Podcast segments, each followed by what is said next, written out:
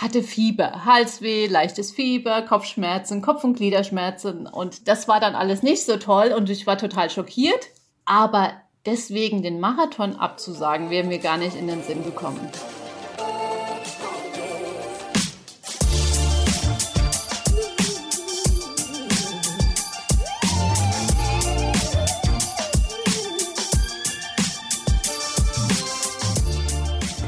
Hey, herzlich willkommen zum Achilles Running Podcast. Ich hoffe, euch geht's gut und ihr könnt ordentlich draußen laufen gehen. Mein Name ist Eileen und ich bin aus dem Team Achilles Running.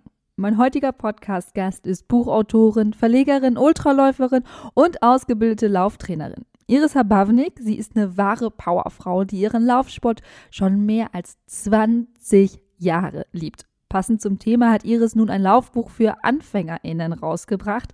Laufen, lieben, lernen heißt das Buch, in dem Iris viele ihrer eigenen Erfahrungen sowie Tipps und Tricks teilt. Ich spreche mit der passionierten Läuferin natürlich über ihre Anfänge, den Wiedereinstieg nach einer Laufpause und wie es war für sie, ein Laufbuch zu schreiben. Viel Spaß beim Gespräch mit Iris Habavnik. Hallo Iris, schöne Grüße aus äh, Berlin. Wo, wo sitzt du gerade?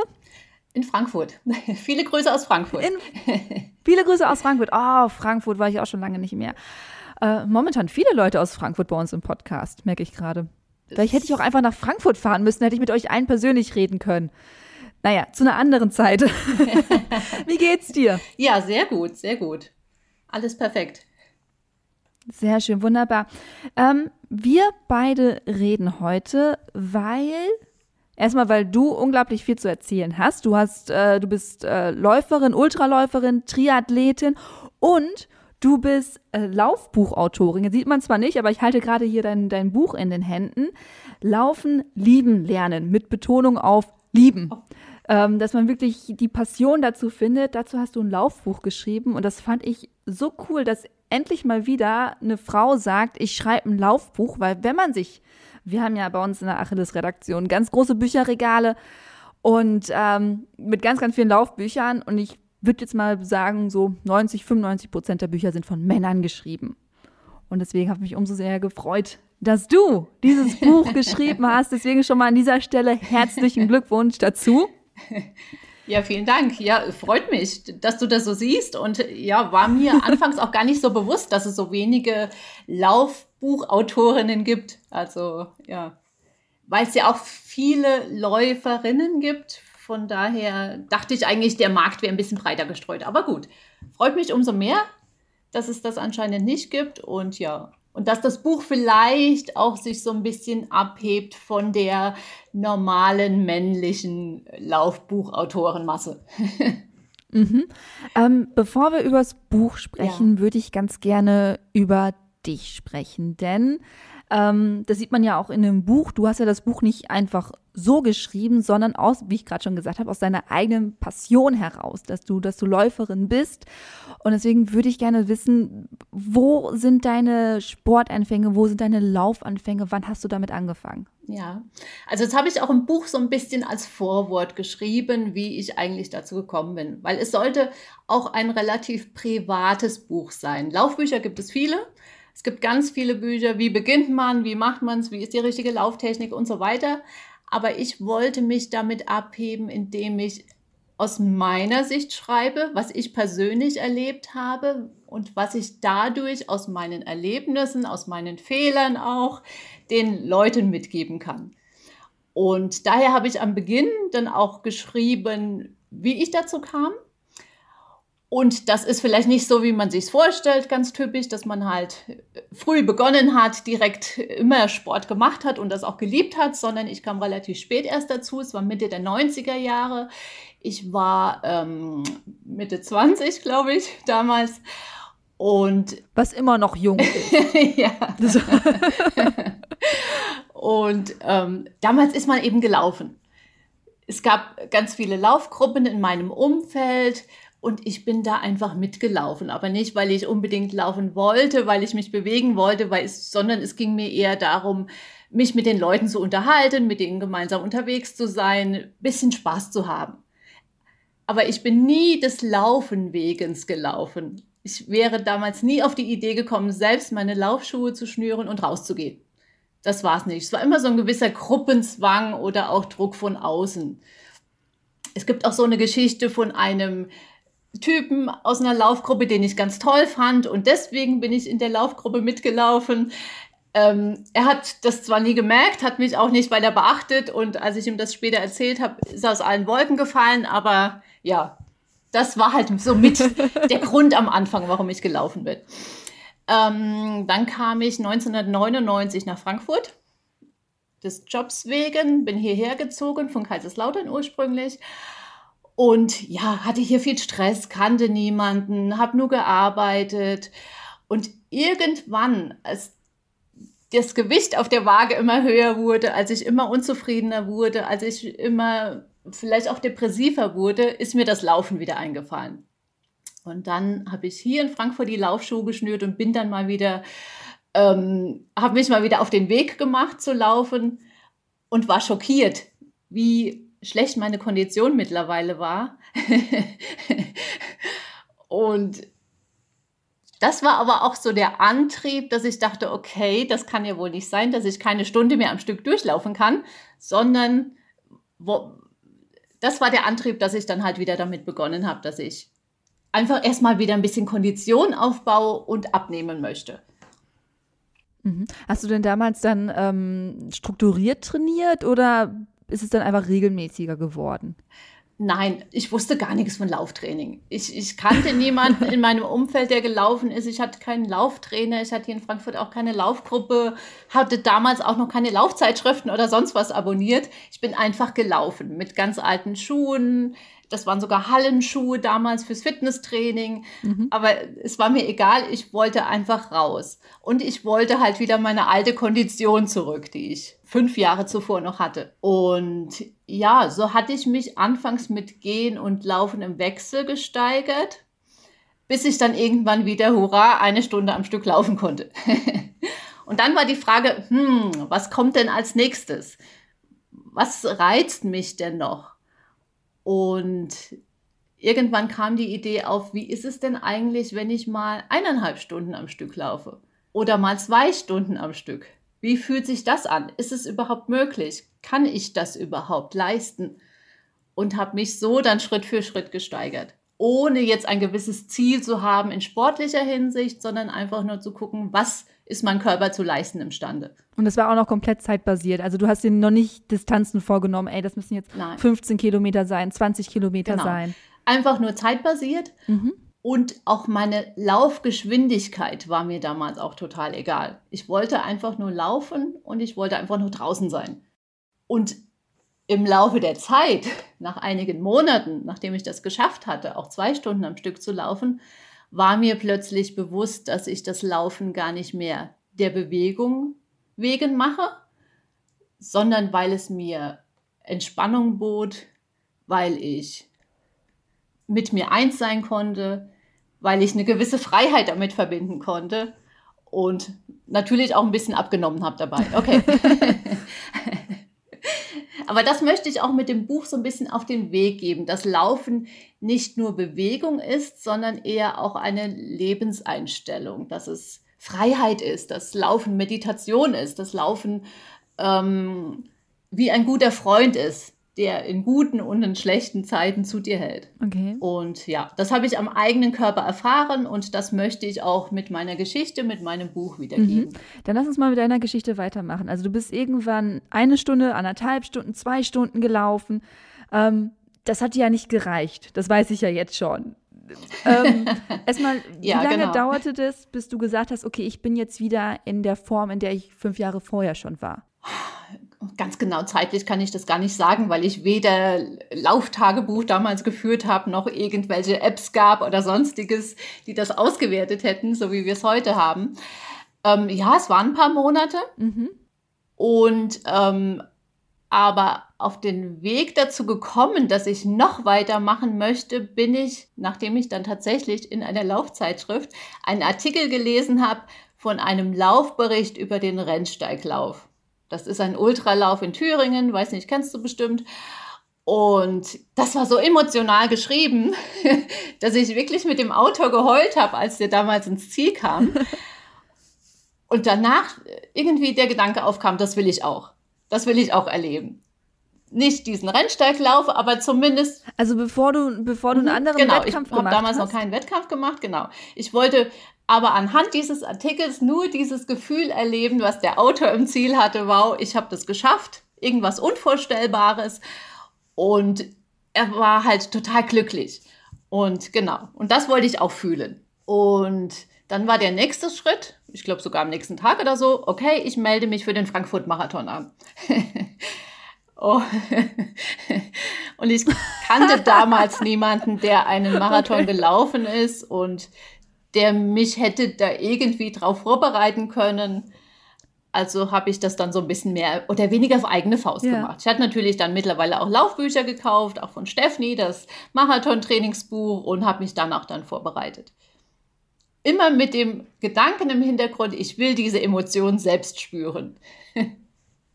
ja, okay, gut, du hast diese ganzen Materialien und ähm, willst, den, willst den Frankfurt-Marathon laufen.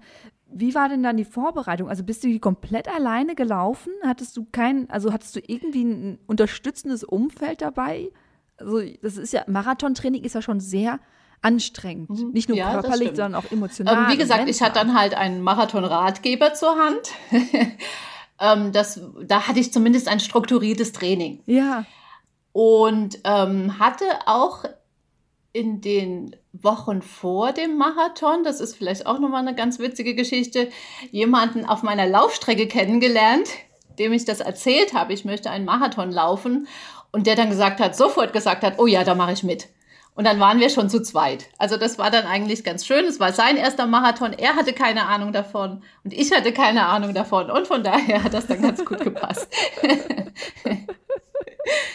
Im Nach ja. Dann, dann nimm es doch mal mit, ja. Im Nachhinein ja, bitte, betrachtet, weiter. denke ich, ist das Ganze doch noch mal ein paar Jahre zu früh gekommen vielleicht, weil mein Körper halt noch nicht ganz so wirklich darauf vorbereitet war.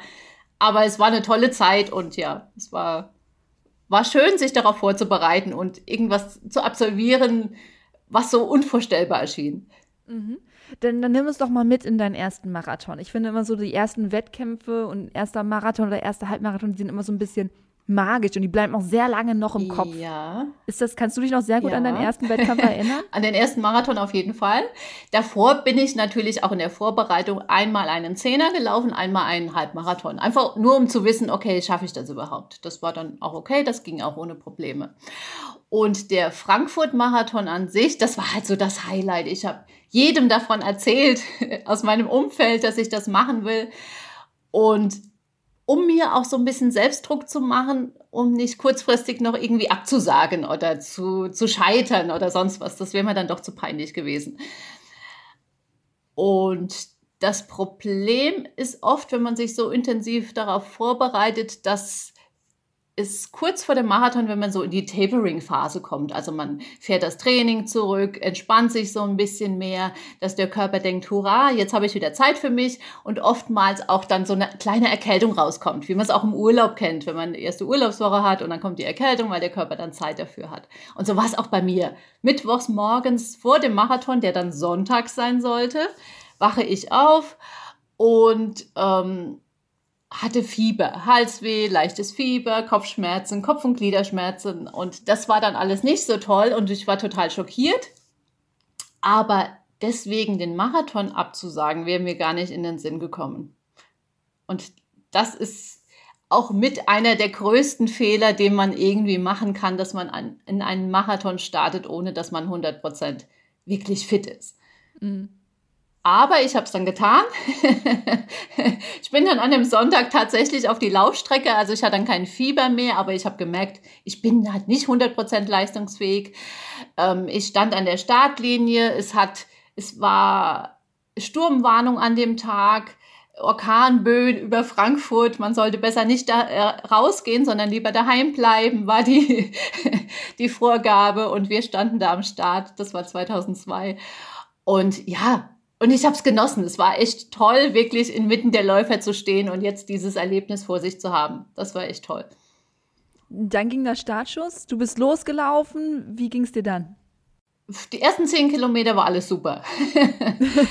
dann habe ich so langsam gemerkt, okay, es wird ein bisschen anstrengend. Ab dem Halbmarathon dachte ich, nee, was mache ich hier eigentlich? ich will heim. und ja, und dann ging es halt immer weiter bergab. Mhm. Es ist einfach so. Ich war nicht 100% fit, es war relativ kalt, es war windig. Ich hatte keine Ahnung von dem, wie Marathon funktioniert. Und so habe ich mich dann über die Strecke geschleppt. Und ich bin dann wirklich äh, nicht mehr gelaufen am Ende, sondern ab Kilometer 30 dann nur noch gehen und laufen im Wechsel. Und es war mehr noch ein Dahinsiechen, sage ich mal, als, als wirklich einen Marathon zu laufen. Hattest du jeden Gedanken aufzuhören? Nein, in der Tat nicht.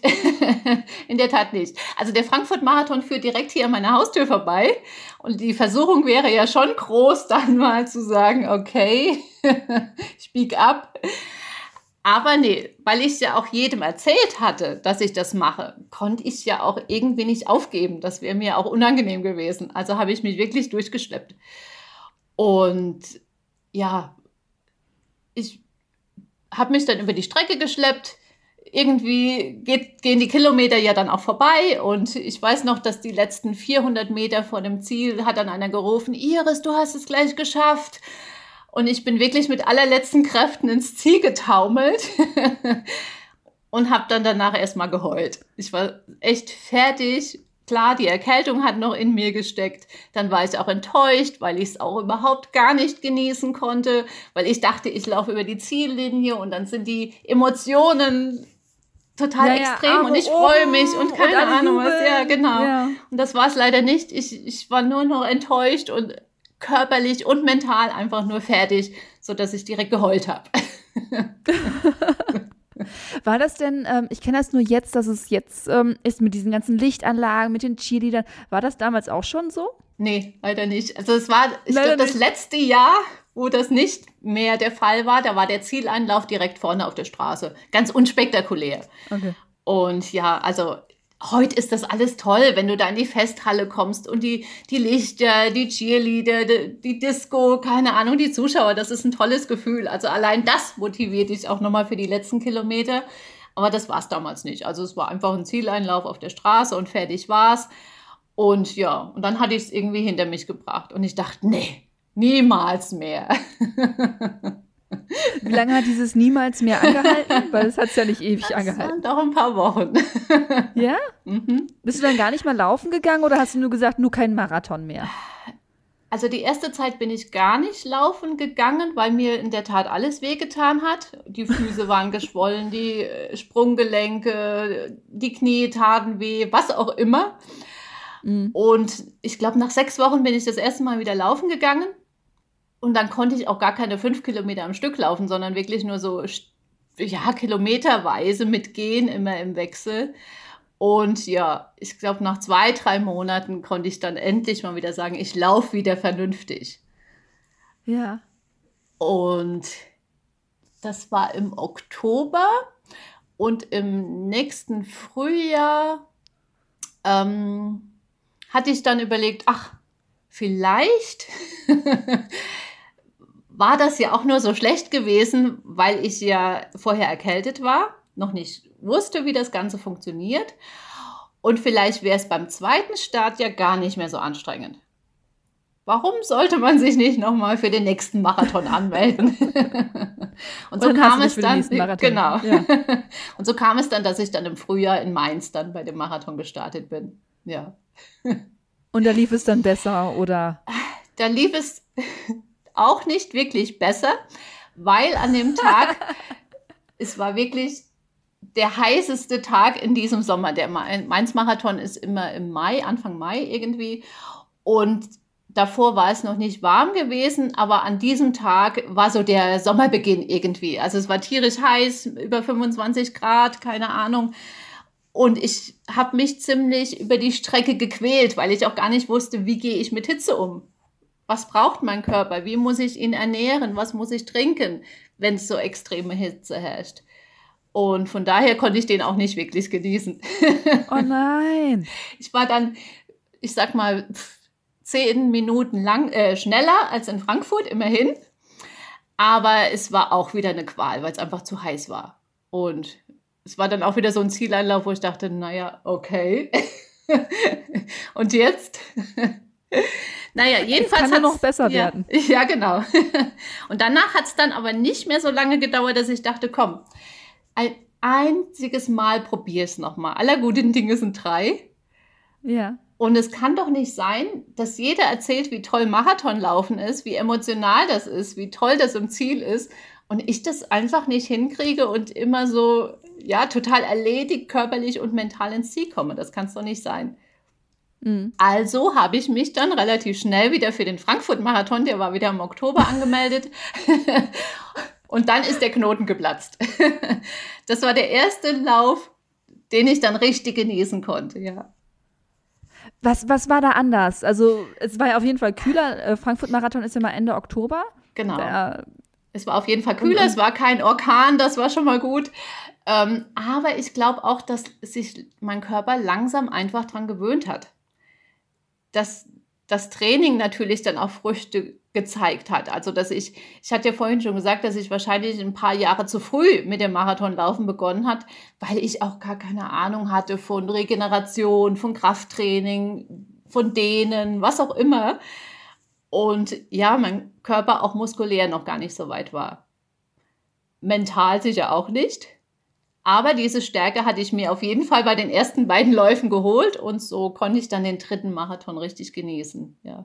Und das war dann Euphorie pur. Ja, hast du dann auch da das Training angepasst? Also hast du das ein bisschen anders gemacht als die beiden vorherigen Male? Ja, also auf jeden Fall. Genau. Also man war ja jetzt mittlerweile war ich ein bisschen besser, ich war ein bisschen schneller unterwegs, ähm, hatte auch die Erfahrung und dann hat man natürlich auch ein bisschen anders trainiert. Das auf jeden Fall. Mhm. Ja. Gut. Also du bist Frankfurt, Ziellinie und du warst endlich glücklich. Ich war endlich glücklich, genau. ich wusste, wow, jetzt hatte ich es gefunden. das war genau das, was ich erleben wollte und es war ja auch so eine Leidenschaft dabei. Also ich hatte es nicht nur über der Ziellinie, sondern ich konnte auch die gesamten 42 Kilometer genießen und das ist einfach ein Traum. Mhm. Gar keine Tiefs gehabt auf der ganzen Strecke? nicht so extrem wie bei den anderen. Natürlich denkt man immer mal wieder, ach ja, jetzt wird es langsam schwer, jetzt werden die Muskeln müde, jetzt könnte es langsam zu Ende sein. Aber nicht so extrem wie bei den anderen Läufen. Nein, ich bin auch durchgelaufen, ich bin auch nicht gegangen und ja, es war ein ganz anderes Gefühl dabei. Und jetzt wusste ich auch, was richtiges Marathonlaufen war. Und ja, und ich habe einfach auch die Emotionen gespürt. Das war sehr schön. Und ich wusste, jetzt habe ich meinen Sport gefunden. Jetzt, jetzt. Du bist aber auch sehr zäh, ne? Also das muss ich ja schon sagen. Also wenn, wenn ich überlege, ich, ich mache irgendeinen Sport und der erste Wettkampf geht schief, der zweite Wettkampf geht schief. Ich weiß nicht, ob ich noch mal ein drittes Mal an, würde ich auch irgendwann sagen, ja, okay, vielleicht ist es einfach nichts für ja, mich. Ja, also genau. es muss ja trotzdem irgendwas dabei gewesen sein, was dich drangehalten hat. Ja, das dachte ich auch. Warum mache ich das eigentlich? Eigentlich nach zweimal Scheitern hätte man ja sagen können, okay, es ist nicht mein Sport. Fertig, abgehakt und gut ist es. Aber ich hatte halt immer noch diesen Artikel im Hinterkopf, den ich ja über den Rennsteiglauf gelesen hatte und der so emotional war. Und ich dachte, irgendwas muss sich doch dahinter noch verbirgen, dass es nicht nur Qual ist, so ein Marathonlauf, sondern halt auch, ja, Emotion pur. Und auf dieser Suche war ich einfach noch. Gut, das hast du dann gefunden. Rein theoretisch hättest du ja dann auch sagen können, ähm, Feierabend, ich äh, klappe dieses Kapitel jetzt zu, ich habe diese Emotion gefunden, das hat Spaß gemacht, das war's. Aber so war es ja nicht bei dir. Du hast ja weitergemacht. Genau. Ähm, ich habe weitergemacht und bin dann in den Folgejahren auch Marathons gelaufen, kürzere Läufe gelaufen und bin, das habe ich auch im Buch geschrieben, so ein bisschen in die Leistungsfalle getappt ich weiß nicht, es kennen bestimmt einige Läufer, dass man jetzt was geschafft hat. Aber beim nächsten Start möchte man natürlich wieder schneller sein als beim letzten Mal. Und das hat mich dann aber auf Dauer sehr unter Druck gesetzt. Mhm. Irgendwann wollte ich immer nur noch laufen, um eine neue Bestzeit zu erreichen.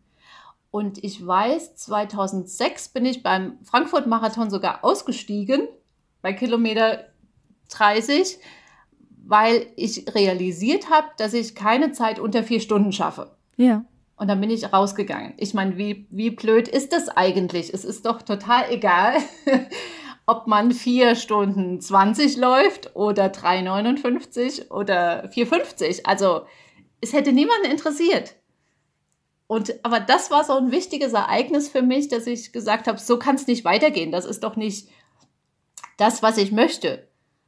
Und danach ist so ein Umdenken entstanden, wo ich gesagt habe, okay, wo, warum laufe ich eigentlich? Laufe ich, um irgendwelche neuen Bestzeiten zu erreichen, um immer wieder irgendwas hinterher zu jagen?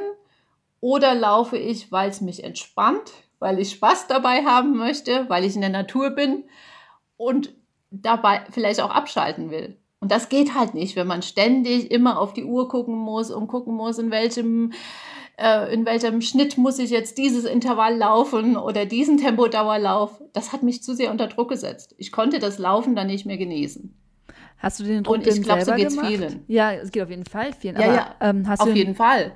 Oder war auch irgendwie Umfeld dabei? Also warst du mittlerweile in der Laufgruppe unterwegs oder hast du immer noch alleine trainiert? Ja, ich war natürlich auch mittlerweile im Verein gewesen, in der Laufgruppe, aber wen interessiert das dort? Also natürlich ist es in Deutschland wirklich so, wenn du einen Marathon läufst, fragt jeder als erstes, und wie ist deine Zeit? Ja. es ist in den USA fragt jeder, oh, oder sagt jeder, wow, great job, super, toll gemacht. In Deutschland ist es immer so ein Leistungsvergleich. Mhm.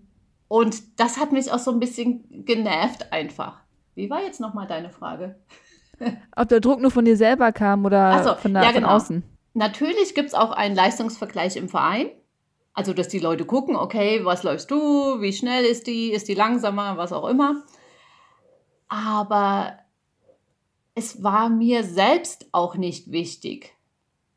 Darauf musste ich erstmal kommen. also, dass ich halt gar nicht immer irgendwie äh, eine bestimmte Zeit erreichen möchte, um vielleicht schneller oder langsamer als irgendjemand zu sein, sondern eigentlich aus dem Sport, aus dem Laufen etwas für mich herausziehen möchte. Und von daher war es auch, ja, ein Stück weit einen eigenen Druck, den ich mir gemacht habe. Und als ich dies erkannt habe, dann auch eine Sache, die ich relativ schnell wieder beheben wollte, weil das konnte es ja nicht sein. Ich hatte einen stressigen Job, ich war mittlerweile als Freiberuflerin tätig, ähm, hatte Stress im Job, hatte äh, Stress in der Familie, sage ich mal, in den Beziehungen. Und dann hast du noch Stress auf der Laufstrecke, weil du ähm, irgendwie einen gewissen Schnitt erzielen willst. Und das konnte es ja nicht sein. Und dann bist du eigentlich nur noch unter Druck. Und das sehe ich bei ganz vielen Läufern, dass das wirklich der Fall ist. Wie hast du denn geschafft, dich da wieder rauszuziehen? Also du bist, man ist ja wirklich in dieser Spirale gefangen, ne? in diesem Hamsterrad. Man Mhm. will ja immer schneller. Ich kenne das ja selber. Man will schneller werden. Und beim nächsten Mal, ach komm, also die fünf Sekunden hättest du die Kurve noch mal enger genommen, dann wäre es noch mal besser gelaufen. Wie hast du denn geschafft, dich selber aus diesem ganzen Konstrukt rauszuziehen? Ja, ich glaube, so richtig gelungen ist es mir erst, als ich ähm, das Ultralaufen kennengelernt habe. Dass ich plötzlich gemerkt habe, okay, es gibt Läufer und auch Wettkämpfe, da läuft man einfach, um eine gewisse Strecke zu erreichen, um ins Ziel zu kommen. Und es ist egal, ob ich das jetzt in fünf Stunden schaffe, in sechs Stunden oder in acht Stunden. Also man freut sich einfach über jeden, der es geschafft hat und nicht über jeden, der halt jetzt besonders schnell das gemacht hat. Also bei Ultraläufen ist es so, du bist unterwegs und man erzählt die ganze Zeit zum Beispiel.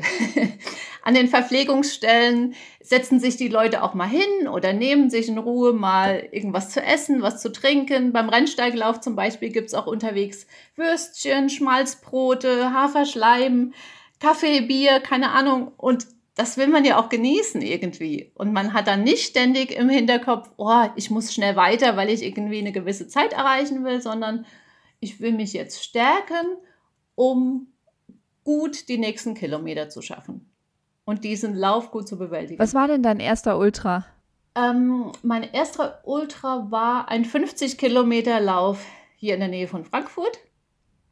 Ähm, da wurden die 50 Kilometer auf einer 10 Kilometer Strecke gelaufen. Und also man musste praktisch dann fünfmal 10 Kilometer laufen. Und das war wie so eine große Familie. ich weiß nicht, beim Marathon oder bei kleineren Läufen ist es ja oft so, dass jeder sein eigenes Ding macht und jeder läuft für sich. Und insbesondere dann, wenn er halt auch relativ ambitioniert ist und eine gewisse Zeit erreichen möchte. Und beim Ultralauf war es dann halt so, dass jeder mit jedem erzählt hat und es irgendwie mehr so um das Zusammensein ging und weniger um das große Ziel jetzt. Und das war eigentlich schön. Und dann bist du zum ersten Mal. Das hat mich zumindest so fasziniert, ja. genau, dass ich dann auch dabei geblieben bin. Sorry. Dann äh, nimm uns doch mal mit auf den Finish deines ersten Ultras. Also ist der anders als beim Marathon? Wie fühlt sich das an, wenn man plötzlich mal 50 Kilometer läuft? Ja, bei 50 Kilometern habe ich es noch nicht so gespürt, muss ich sagen. Das ist ja noch nicht so viel mehr als ein Marathon. Aber ich bin dann ähm, zwei Monate später einen 100 Kilometer Lauf gelaufen, damals in Biel. Die 100 Kilometer von Biel, die sind ja auch ganz bekannt. Ja. Und das war dann schon was ganz anderes. Das war schon ein Brett. Das konnte ich mir auch gar nicht irgendwie im Kopf so richtig vorstellen. 50 Kilometer waren ja schon anstrengend. Wie sollte die doppelte Strecke sein? Also das war ein bisschen unvorstellbar. Und ja, da ist es auch wirklich so, dass man sich die Strecke auch im Kopf einteilt, dass man nie denkt, ich laufe jetzt 100 Kilometer, sondern ich laufe jetzt die nächsten 5 Kilometer bis zur nächsten Verpflegung, sage ich mal. Und dann schauen wir weiter. Also du denkst dann nie, oh, jetzt habe ich noch 80 Kilometer vor mir, wie soll ich es schaffen? Sondern man denkt dann immer wirklich in kleinen Schritten und ja. Und das ist ein, ist ein tolles Erlebnis. Du läufst auch durch die Nacht und ja, es ist so ein bisschen mystisch, so ein bisschen spirituell irgendwie und ja, ist ein tolles Erlebnis. Und der Zieleinlauf ist dann nochmal auch größer, nochmal gewaltiger, nochmal auch ein bisschen unvorstellbarer. Wow, jetzt habe ich es tatsächlich geschafft. Kannst du dich noch daran erinnern, als du dann irgendwann nach 99,5 oder so den Zielbogen gesehen hast, dass du wirklich dachtest, ich bin gleich 100 Kilometer mhm. gelaufen. Kannst du dich da noch dran erinnern? ja, sehr gut. Wie war das? Ja, das war so überwältigend. Das kannst du irgendwie dann auch gar nicht fassen, weißt du? 100 Kilometer mit dem Auto fahren ist schon anstrengend oder mit ja. dem Fahrrad. Und jetzt bist du die Strecke gelaufen und das war, ja, das war so, so unvorstellbar. Und das war auch so ein Zieleinlauf, wo ich ins Ziel kam und auch direkt geheult habe. Aber diesmal nicht, weil ich so fertig war, sondern weil das auch so schön war, weil ich so überwältigt war, weil, ja, mhm. weil man auch so begeistert ist, was der Körper alles zu leisten imstande ist. Und der Kopf natürlich. Beim Ultralauf ist es weniger der Körper, da spielt auch der Kopf eine riesige Rolle. Genau, da würde ich gerne mal direkt einhaken. Was sind denn so deine Tipps, vor allem zu in der Nacht laufen? Also wie kann man sich da mental bei der Stange halten, dass man die Nacht durchläuft? Das ist ja schon enorm. Du brauchst eine sehr gute Strategie. Mhm. ähm, es kommt auch immer darauf an, ob man in die Nacht hineinläuft, dann bist du nämlich relativ frisch und du freust dich auf den Wettkampf und dann fällt dir die Nacht auch gar nicht so schwer. Oder ob der Start vielleicht früher war, morgens oder mittags und bist dann schon müde, wenn du in der Nacht bist, dann äh, ist die Nacht schon auch eine große Herausforderung. Es ist wichtig, dass du genau weißt, was du zu tun hast, wenn du in ein solches Loch fällst. Ähm, ich hatte diese Strategie nicht, als ich ähm, vor zwei Jahren den Rennsteig nonstop gelaufen bin. Das waren 180, 168 Kilometer am Stück über den Rennsteig also vom Ende bis zum Anfang. Und den wollte ich unbedingt machen. Das war mein großer Traum, diesen Lauf mal zu machen. Aber ich hatte mir vorher nicht überlegt, was, was, wie die Nacht wird, welche Strategie ich habe, um die Nacht zu überleben. Und ich hatte auch keine vernünftige Antwort auf die Frage nach dem Warum. Okay. Und das sollte man immer haben. Dass man weiß, warum will ich das tun? Warum will ich da jetzt durch? Warum will ich mich jetzt so quälen? Dass man da wirklich auch eine gute Antwort drauf hat. Und das hatte ich in dem Fall nicht. Wäre mein Freund damals nicht gewesen, hätte ich in der Nacht abgebrochen. Okay. Ich wäre nicht mehr weitergelaufen. Aber dadurch, dass er da war und ähm, nicht die Anstalten gemacht hat, aufzuhören und wirklich auch weiterhin motiviert war, bin ich auch weitergelaufen. Und dann geht es dir auch wieder. Man kennt das ja auch vom Marathon. Es gibt Phasen, da geht es dir schlecht. Und zwei Kilometer später denkst du, wow, ich habe alle Kraft der Welt. Und du läufst wie auf Wolken. Und so ist es auch beim Ultra. Ganz viel öfters eigentlich. Du fällst in ein Loch und ein paar Kilometer später geht es plötzlich wieder und du läufst wie im Flow und alles ist gut. Du brauchst halt nur, wie gesagt, eine gute Strategie, um diese tiefen Täler zu überwinden. Ähm, das wäre jetzt auch meine nächste Frage gewesen. War es das einzige Mal, dass du Rennsteig gelaufen bist? Weil das war ja deine, deine Ursprungsmotivation, war ja dieser Rennsteiglauf. Wie lange hat es denn genau. gedauert, bis also, du zum ersten Mal gelaufen bist? Also der normale Rennsteiglauf ich will jetzt nichts Falsches sagen, hat 74 Kilometer. Der läuft aber nur über einen Teil des Rennsteigs, was auch schon anstrengend genug ist. Äh, 74 aber Kilometer ich, sind 74 Kilometer. Ne? Genau. Ne? Also. Und den bin ich zweimal gelaufen bislang. Aber ich wollte halt auch einmal den Rennsteig nonstop laufen, also wirklich vom Ende bis zum Anfang. Und ja, weil es halt auch einfach, der Rennsteig ist ein tolles Gebiet, es ist eine tolle Landschaft und ja, man fühlt sich einfach wohl dort und die Verpflegung ist bei beiden Läufen wirklich super. Aber wie war das denn dann, als du den zum ersten Mal gelaufen bist? Ich meine, das war ja wirklich deine, deine Ursprungsmotivation, warum du gesagt hast, okay, ich will jetzt Wettkämpfe machen, ich will jetzt Marathon laufen. Wie war es denn für dich, als du dann wirklich dort warst? Du warst jetzt bereit, gleich in mhm. den Startblock zu gehen und du warst jetzt endlich da, was diese diese Faszination in dir ausgelöst hat. Hm. Ja, es war ja damals dieser Artikel, der, der mich so fasziniert ja, genau. hat. Und dann wirklich da am Rennsteig am Start zu stehen, das ist schon auch was ganz, ganz Besonderes, weil du halt wirklich auf dem Marktplatz stehst in Eisenach und ganz früh am Morgen schon, ich glaube um 6 Uhr ist der Start, und es ist so ein Gewimmel von Ultraläufern. Manche sind aufgeregt, die meisten sind aber eigentlich auch ganz entspannt und man freut sich auf den Tag und was da geschehen wird und ist in so einer, so einer Euphorie mit drin. Und das ist wirklich toll und faszinierend, das auch mal zu erleben. Und ja, und die Strecke ist halt auch super schön, aber auch sehr anspruchsvoll. Es gibt etliche Höhenmeter beim Rennsteig und die muss man bewältigen. Und da merkt man dann schon, wenn man sich nicht richtig darauf vorbereitet hat. Insbesondere, wenn man dann vielleicht auch die Höhenmeter nicht richtig ähm, trainiert hat. Also das sollte man im Vorfeld schon machen. Aber ja, das, das ist was ganz Besonderes. Und das habe ich auch wirklich damals bei meinem ersten Start in Eisenach versucht zu genießen, dass ich auch an den Verpflegungsstellen Pause gemacht habe, dass ich versucht habe, auch die, die Helfer mit aufzusaugen, weil die halt auch super freundlich sind und jeder gibt dir ein schönes Wort mit auf den Weg und ja, das ist einfach auch eine schöne familiäre Atmosphäre, obwohl der Lauf natürlich ähm, relativ groß ist. Ich glaube, mittlerweile sind es da auch 2500 Starter oder sowas, aber trotzdem super familiär und ja, man fühlt sich sehr gut aufgehoben dort.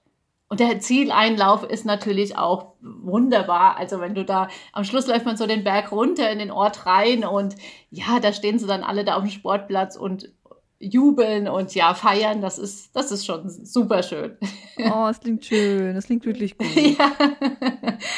Der Unterschied von solchen Ultras zu ähm, Stadtmarathonläufen ist halt, dass unterwegs dann nicht so viele Zuschauer sind. Es sind keine Bands da, es stehen halt keine Zuschauer am Rand oder sonst was und machen Stimmung. Da muss man halt auch gucken, dass man an den etwas leereren Streckenabschnitten sich dann auch motivieren kann und da dann auch für sich sein kann. Mit, mit sich und seinen Gedanken. Das ist halt wichtig. Ja, genau. Ja. Und dass man sich auch so ablenken kann. Mhm. Dann würde ich tatsächlich gerne noch kurz auf den dritten Punkt eingehen, weil ähm, mhm. du bist ja auch Triathlon gemacht. Also wann, wann kam irgendwann ähm, der Punkt, dass du gesagt hast, okay, das Laufen an sich reicht mir nicht mehr, ich muss jetzt auch noch äh, schwimmen und Radfahren. Hintereinander, alles, an einem Tag. Genau. Ähm, ja, Triathlon war eigentlich auch gar nicht mein Ursprungsgedanke, sondern ich wollte Ironman machen. Ich wollte kein Triathlon machen, also olympische Distanz oder sowas, ja. sondern ich wollte den Ironman. Und es war eigentlich dazu gekommen, nachdem der Ironman nach Frankfurt kam. Mhm. Ich weiß nicht ganz genau, 2002, 2003, weiß ich nicht mehr. Und ich aber 2004 ganz bewusst am Start ähm, des Schwimmens stand, am Langener Waldsee und dort die Atmosphäre aufgesaugt habe und mir plötzlich bewusst wurde, okay, die Leute, die da rauskommen nach dem Schwimmen, das sind keine durchtrainierten, tollen Superathleten. Also nicht alle, natürlich gibt es da viele, die das sind. Aber die vielleicht so eher im hinteren Feld sind, sind ganz normale Menschen, sage ich mal, bisschen übergewichtig vielleicht, ältere Leute, was auch immer. Und die hatten alle ihren Spaß dabei. Ja, genau. Ja. Was man eigentlich so in der Vorstellung hatte oder was ich mir halt vorgestellt hatte. Sondern es waren halt wirklich ganz normale Leute, jetzt in Anführungsstrichen. Ja. Und die waren glücklich und viele waren so froh, dass sie überhaupt das Schwimmen überstanden hatten und nicht äh, aus dem Zeitlimit gefallen sind. Und da schon fast geheult haben nach dem Schwimmen. Und ich stand da halt am Schwimmausgang und habe so richtig da mitgefühlt und mitgelitten und ja, mich mitgefreut. Und dann kam irgendwo so ganz leicht der Gedanke, ach, vielleicht, wenn die das schaffen, vielleicht könnte ich das ja auch. Schließlich konnte ich ja Marathon laufen. Ja. Aber ich konnte nicht schwimmen, also nicht kraulen, nur Brustschwimmen. Und ich hatte kein Rennrad. Das waren so die kleinen Probleme, die ich damals hatte. Und das hat mich aber nicht davon abgehalten zu sagen, okay, im nächsten Jahr stehe ich selbst an der Startlinie. Und dann hast du dich auch angemeldet. Und das, genau, und das habe ich dann auch gemacht. und ja, das, die größte Herausforderung dabei war natürlich das Schwimmen, weil ich das halt überhaupt gar nicht konnte. Und ich konnte es auch bis zum Schluss, bis zum Start des Wettkampfes nicht richtig. Ich konnte nur mit Neoprenanzug schwimmen. Wäre damals ein Neo-Verbot gewesen zu meinem Start, ähm, wäre ich Brust geschwommen. Also das wäre auch gegangen zur Not. Aber ähm, richtig schwimmen konnte ich nicht. Radfahren, das ging einigermaßen und ja, und laufen konnte ich. Und dann hast du gleich auch die ganze und Distanz gemacht, nicht die halbe. Nicht und da habe ich die ganze, ja, ja, genau. Nee, nee, ich wollte nur Ironman machen, genau. ich hatte zwar in der Vorbereitung mal einen kleineren Triathlon gemacht, einfach zu gucken, wie ist das mit den Wechseln, mhm. wie kriege ich das hin. Aber ich wollte die Atmosphäre des Ironman spüren. Und ja, und das habe ich dann auch getan. und ich weiß noch, dass damals Leute zu mir gesagt haben, nee, Iris, also das ist wirklich eine Nummer zu groß für dich, das schaffst du nicht.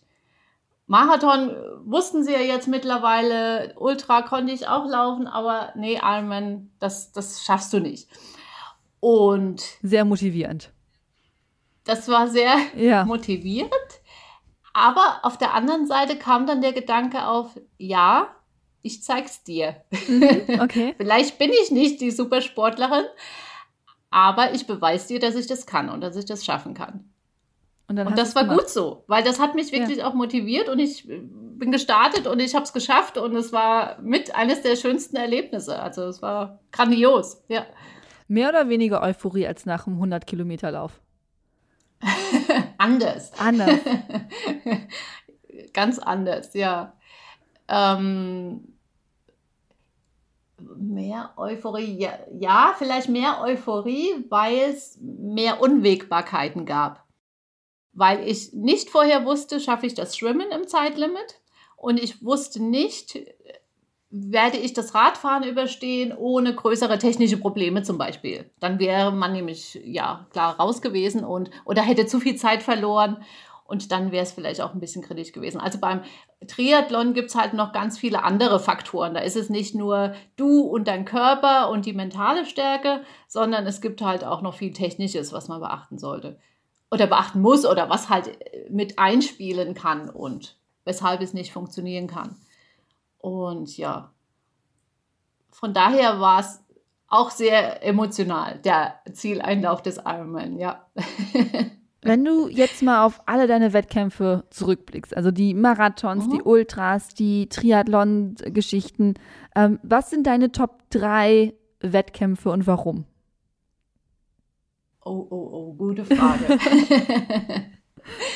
jetzt lass mich überlegen. Also wahrscheinlich drei. Ach, ich habe so viel gemacht, das ist jetzt sehr schwierig. Ja. Also der, der erste Marathon, der richtig funktioniert hat, das war natürlich so mein größtes Erlebnis. Also mein dritter Marathon hier in Frankfurt.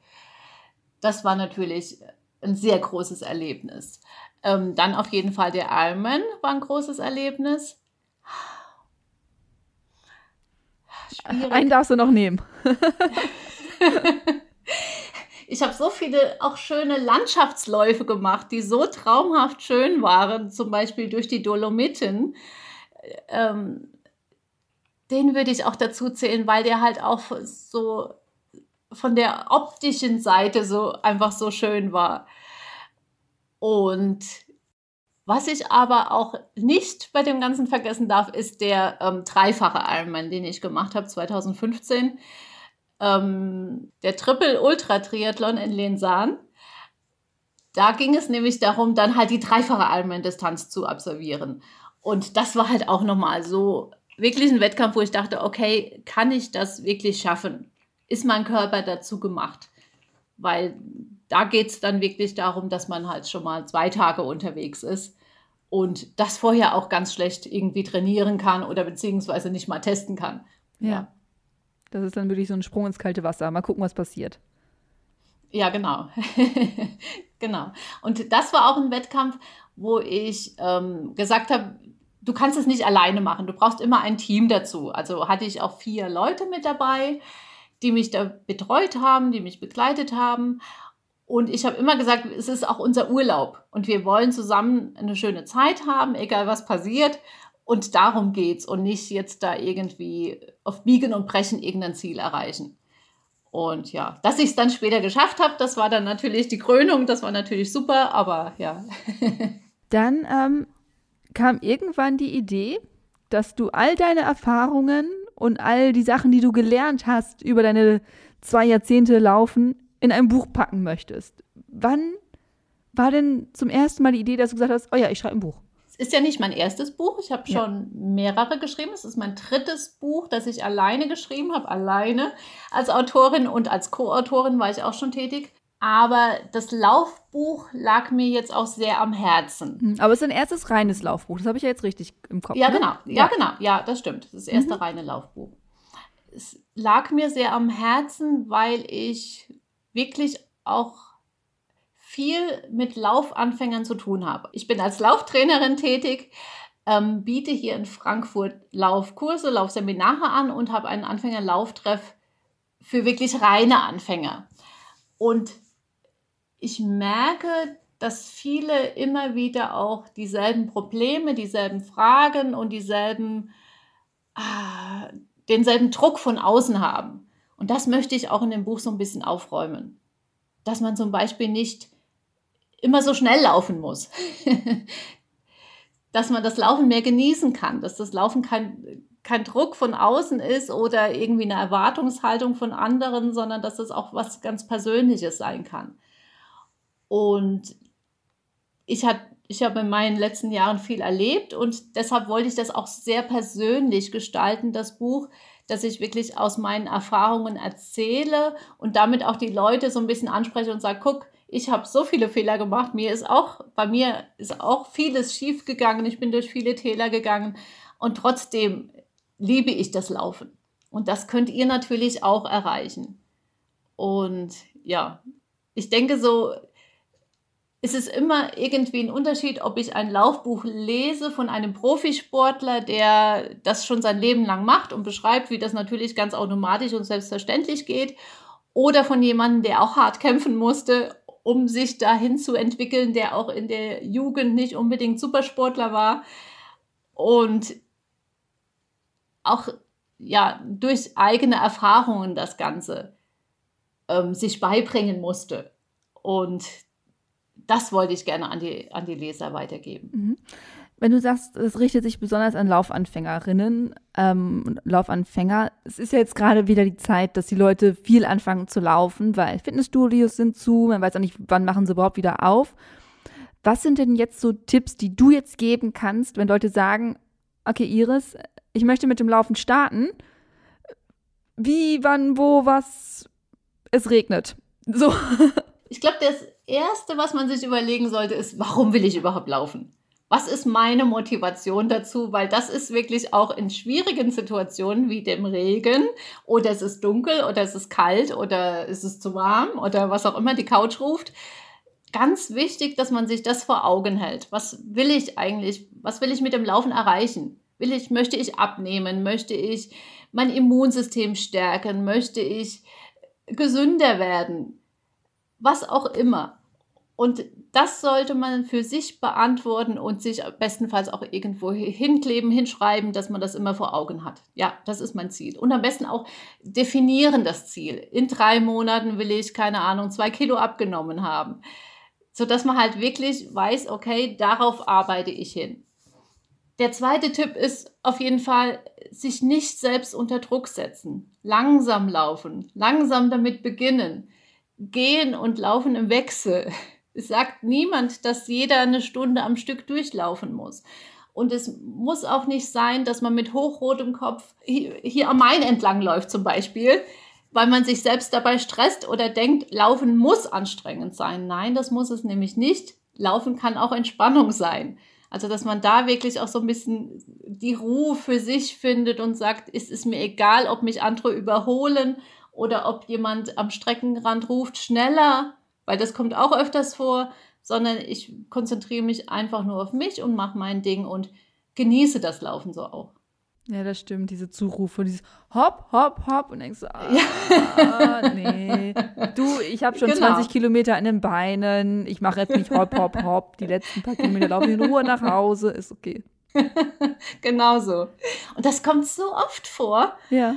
Und anfangs habe ich mich immer selbst damit unter Druck gesetzt, weil ich dachte, okay, die Leute denken, wo ich laufe zu langsam oder keine Ahnung was.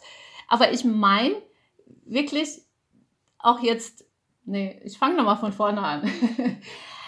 Aber mit der Zeit habe ich wirklich festgestellt, dass den Leuten gar nicht um die Geschwindigkeit ging oder dass die können es ja nicht einschätzen, ist die schnell, langsam oder was weiß ich was, sondern dass die auch irgendwie ihre eigene Unzufriedenheit kompensieren wollen ach, die läuft und warum laufe ich nicht? Eigentlich sollte ich ja auch laufen. Warum mache ich das nicht?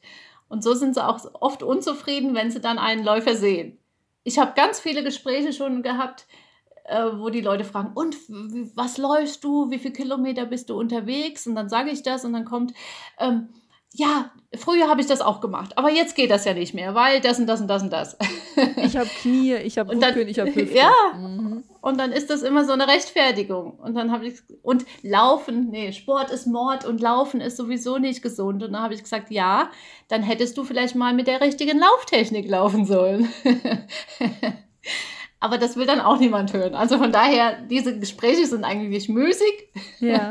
Von daher kann ich nur auf den Weg geben, ja, sich nicht von anderen irgendwie beeinflussen oder ablenken lassen. Ähm, aber siehst du das wirklich als eigene Selbstunzufriedenheit, wenn die Leute einen so blöd anfeuern? Also ich habe eher so das Gefühl, ähm, dass die Leute das einfach machen, ohne drüber nachzudenken. Also dass sie gar nicht oh. bewusst ist, was das, dass es vielleicht bei jemand anderem was auslöst. Ja, ja, das kommt natürlich auch oft vor, klar. Und vielleicht auch manche, die dich verunsichern wollen. Das gibt es natürlich auch, klar. Aber ja, viele wollen vielleicht auch einfach nur einen blöden Spruch loslassen. In Frankfurt ist es halt auch oft so, dass es viele einsame Menschen gibt, die halt froh sind um jeden Kontakt, den sie zu anderen haben und dann und sei es nur ein blöder Spruch. Also daher, ja, am besten legt man sich auch ein dickes Fell zu und sagt, ja, komm, ich mache mein Ding, lache fröhlich oder sage immer, lauf doch mit, aber das will dann halt auch niemand. Ah, nee, um Gottes Willen, dann laufen die ja wirklich noch mit. Hi. Bislang hat so niemand gewagt.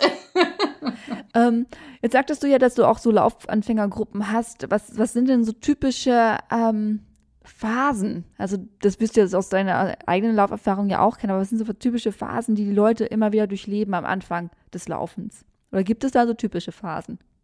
Ja, Also typische Phasen sind zum Beispiel, anfangs sind sie total motiviert und dann kommt so das erste Down, weil sie denken, oh, jetzt schon wieder raus oder ich entwickle mich nicht weiter. Das ist auch so oft der Punkt. Ich werde nicht schneller, das kriege ich ganz oft zu hören. Dann sage ich, ja, du musst langsamer laufen, um schneller werden zu können. Das ist halt so ein bisschen das ganze Geheimnis dabei.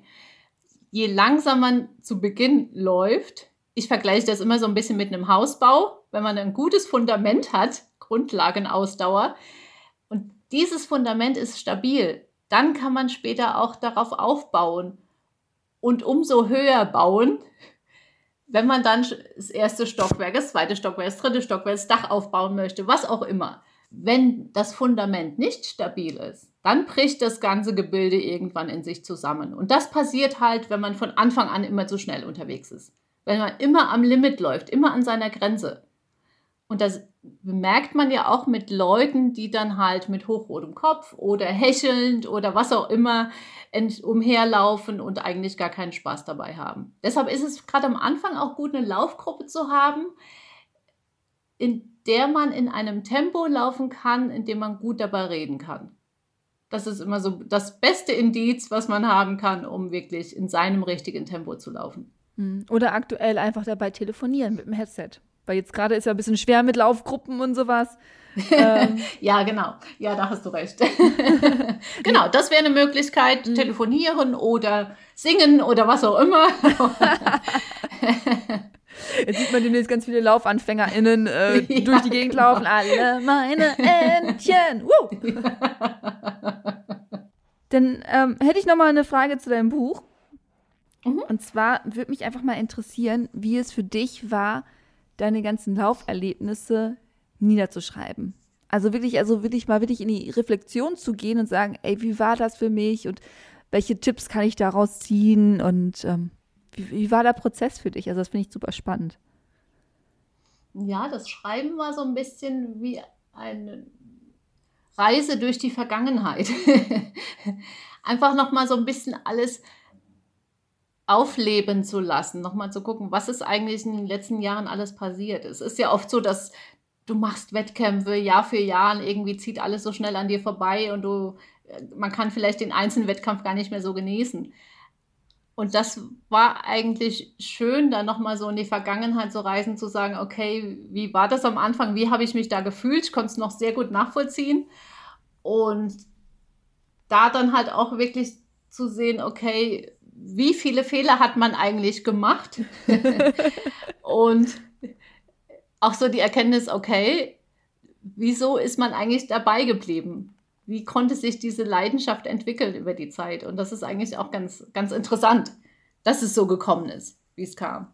Und wie entwickelt sich die Leidenschaft auch weiter, ne? Also es ist ja, ja natürlich. Man hat ja Auf jeden Fall. Sie ist ja jetzt, Genau, es ist ja auch lange nicht vorbei. Also bestenfalls läuft man ja auch bis ins hohe Alter. Ich meine, Ultraläufer sind sowieso ähm, zähe ältere Herrschaften. Also von daher, da kann man auch mit 80 oder 90 noch laufen. Es ist nur wichtig, dass man halt immer auch ein Ziel hat und weiß, warum man das macht und sich auch selbst kleine Ziele setzt. Ich weiß, dass es im Moment schwierig ist, wenn keine Wettkämpfe stattfinden, sich auch zu motivieren. Das erlebe ich immer wieder. Warum sollte ich jetzt trainieren, wenn ich keinen Halbmarathon laufen kann, wenn der Marathon nicht stattfindet oder sonstiges? Man kann auch eigene Dinge initiieren. Man kann auch seinen eigenen Lauf machen, auch seinen eigenen Marathon oder Ultralauf. Das funktioniert auch und das ist auch ein tolles Gefühl und es wiegt so viel mehr, wenn man weiß, wow, ich habe die Strecke alleine geschafft, ohne die ganzen Zuschauer außenrum und ohne irgendwelche Bands oder dass ich weiß, da am Ziel wartet jetzt die Familie auf mich. Also das sollte man auch nicht aus den Augen verlieren. Und wenn man das alleine wirklich jetzt hinkriegt in der schwierigen Phase und dann läuft es nächstes Jahr oder übernächstes Jahr, wenn alles wieder normal ist, läuft es dann umso besser. Und daraus kann man auch seine Kraft und auch die mentale Stärke ziehen. Hat man ein stärkeres Fundament, wenn man nochmal auf dein Bild mit dem auf Haus zurückkommt. ja, genau, auf jeden Fall. du hast ja gerade schon über Ziele gesprochen. Welche mhm. Ziele mhm. hast du denn noch? Also was möchtest du in den nächsten Jahren noch machen? Kommt noch ein, ein Ultrabuch von dir oder wirst du noch mal irgendwann äh, durch Dschungel und Wüsten laufen, äh, die kompletten Alpen laufend überqueren? Was sind, was, was möchtest du noch machen? Ich habe schon sehr viel gemacht, in der Tat. Wüste war immer mal so ein Thema, wo ich gesagt habe, ja, könnte mich reizen, aber ich glaube, da gibt es so viele Punkte, wo ich sage, oh, das ist vielleicht doch nicht ganz so mein Ding. Ja sieht zwar immer ganz schön aus, wenn man so die Videos sieht, aber man, wenn man es mal erlebt hat oder ähm, dann vor Ort ist, ich glaube, dann kann man auch nicht immer alles so genießen. Was so ein großes Ziel wäre von mir, sind ähm, selbstorganisierte Etappenläufe. Das würde okay. ich gern machen. Also für mich, für mich, jetzt nicht in der Gruppe oder sonst was oder für andere, sondern für mich. Ähm, ich habe schon immer oder seit zwei Jahren ungefähr so den Traum gehabt, dass ich mal quer durch Deutschland laufe zum Beispiel. Nord-Süd oder Ost-West? Nord-Süd. Und da wirklich einfach mal gucke, was so unterwegs passiert. Ja. Einfach so Deutschland kennenlernen, vielleicht auch mal die Leute unterwegs kennenlernen und auch ohne Wettkampfstress das Ganze machen, sondern einfach nur so, wie ich mich dabei fühle und wie ich Lust dazu habe. Also sowas könnte ich mir vorstellen. Das wäre noch so ein großer Traum. Also wir hatten vor zwei Jahren den Rheinsteig gemacht, nonstop. Das ist so ein ähm, Wanderweg auch hier. Ähm, und da planst du auch die Etappen selbst, suchst du dir irgendwo eine Pension, wo du übernachten kannst und planst den Lauf im Prinzip so, wie es dir geht, beziehungsweise wie man es auch noch genießen kann. Okay. Manche Etappenläufe haben ja relativ lange Etappen und da ist man dann ziemlich am Ende. Und wenn man dann im Ziel anlangt und das hat dann irgendwann nichts mehr mit Spaß zu tun. Und wenn man das aber auf eigene Faust macht, denke ich, dann kann man das viel mehr genießen. Und das wäre halt noch so ein schönes Ziel, ohne Druck, ohne Stress von außen, einfach nochmal so eine längere Strecke in Angriff zu nehmen. Das ist eine sehr lange Strecke. Wie viele Kilometer wären das? Weißt du das von Nord-Süd? Ähm, ja, je nachdem natürlich, welche Strecke man läuft. Pi mal Daumen? Äh, ich sag mal 800, 900 Kilometer ungefähr. Je nachdem, welche Strecke. ja, ja, klar. Ne? Man kann ja leider nicht äh, mhm. schnurstracks hier. Ähm, genau. Wie sagt man das jetzt nochmal? Ja, also irgendwas, was eigen äh, geplantes auf jeden Fall. Ich muss jetzt nicht zwingend von Flensburg nach, was weiß ich was sein, München, sondern irgendwas, wo ich sage, jawohl, das ist eine schöne Etappe, da habe ich Lust drauf, da ist die Landschaft schön und ja, und einfach, früher habe ich mal gesagt, wir machen das mit dem Zelt, aber ich glaube, da mittlerweile bin ich ja nicht mehr in dem Alter, wo das wirklich so reizvoll ist. Also dann wirklich Etappen mit Übernachtung in Pensionen und ja, einfach Land und Leute genießen. Das klingt nach einem sehr, sehr coolen. Und äh, wird es noch mal ein weiteres Laufbuch von dir geben? Ist, hast du da schon eine Idee? Im Moment ist jetzt nein, äh, noch nichts geplant. Im Moment ist nichts geplant. Also mal gucken, was die Zeit noch bringt. Aber ja, das war mir so ein Herzensprojekt, dieses Buch wirklich zu schreiben, weil es halt auch so die Anfänger betrifft. Das nächste Buch könnte dann halt nur noch über Ultras gehen. Ja, vielleicht wird das dann so eine Anleitung, wie man so selbstorganisierte Etappenläufe macht. Das fände ich total ja, spannend. Beispiel, so, Hat ja. man alles dabei in seinem Rucksack, äh, schickt man die Sachen in die Pension, hat man jemanden, der mit dem Auto begleitet, wo halt so Wechselklamotten, Pflaster, äh, Handtuch, was auch immer man braucht, äh, mit drin mhm. ist. Das fände ich persönlich total spannend, weil ich das auch sehr reizvoll finde. Null Ahnung habe, ich bin noch nicht mal ein Ultra gelaufen aber halt so Etappenläufe total spannend finde und nicht wüsste, wie ich das angehen würde. Deswegen, vielleicht wäre das ja. so eine. Das ist gut, ja. Ist tolles Buchkonzept, genau. Können wir dann gemeinsam angehen. Direkt patentieren lassen. ja. Müssen wir dann nicht mit reinnehmen in die Sendung. aber das ist ja wirklich was, was mich mal persönlich total interessieren ja. würde. Das sind aber auch jetzt meine Fragen gewesen. Und ja. ähm, an dieser Stelle würde ich mich ganz, ganz herzlich bei dir bedanken dass du sehr gerne. Es hat mir sehr viel Spaß gemacht. Mitgenommen hast auf deine, auf deine Reise und äh, auch in den Entstehungsprozess des Buches und wie das so für dich war. Ähm, ich bin sehr gespannt, wann du dann deine Nord-Süd-Tour machst. Weil ist es ja schon nächstes Jahr, wenn keine Wettkämpfe stattfinden, dann weiß man nicht, was man machen soll. Dann läuft man halt einmal quer ja. durch Deutschland. Ja, genau. Dann werde ich wieder davon berichten, wenn es ja, soweit ist. Bitte, bitte, äh, halt mich auf dem Laufenden. Ich finde das total spannend und ähm, wünsche dir natürlich für das jetzige Buch erstmal ganz, ganz viel Erfolg, dass es ganz viele Vielen Leute Dank. motivieren wird, äh, mit dem Laufen anzufangen, vielleicht wieder einzusteigen oder vielleicht einfach wieder die Leichtigkeit im Laufen zu finden und aus dieser Leistungsspirale, die ich ja auch kenne, da bin ich ja ganz ehrlich, ähm, sich halt wieder rauszuziehen und zu sagen, nee, ich lerne wieder das Laufen zu lieben und äh, diesen Leistungsgedanken so ein bisschen abzuschütteln. Ja, ja, das wäre das größte Kompliment, wenn ich das als Rückmeldung erhalte. Wow, ja. jetzt ist es mir tatsächlich gelungen, den Anfang zu machen oder halt wirklich, dass ein Umdenken stattgefunden hat, dass man das Ganze wieder mehr genießen kann. Ja, das wäre schön. Dann vielen, vielen lieben Dank und ich wünsche dir noch einen wunderschönen Tag. Ich bedanke mich bei dir. Vielen Dank. Tschüss. Tschüss. Das war das Gespräch mit Iris. Wenn das Gespräch euch gefallen hat, dann nicht vergessen, uns zu unterstützen, damit wir weiterhin euch diesen tollen Podcast kostenlos liefern können. Und wir haben ja nicht nur diesen Podcast. Kennt ihr schon den Achilles Running Shorts? Zum Wochenstart kriegt ihr hier Tipps und Tricks, wie ihr gesund und munter durch eure Woche kommt. Nicht nur für LäuferInnen, eine riesige Empfehlung natürlich. Also ab zu iTunes, Spotify oder sonst, wo ihr auch immer uns hört und uns abonnieren, fünf Sterne hinterlassen und sehr gerne einen netten Kommentar. Ich freue mich schon aufs nächste Mal mit euch. Bis dahin, bleibt gesund und keep on running.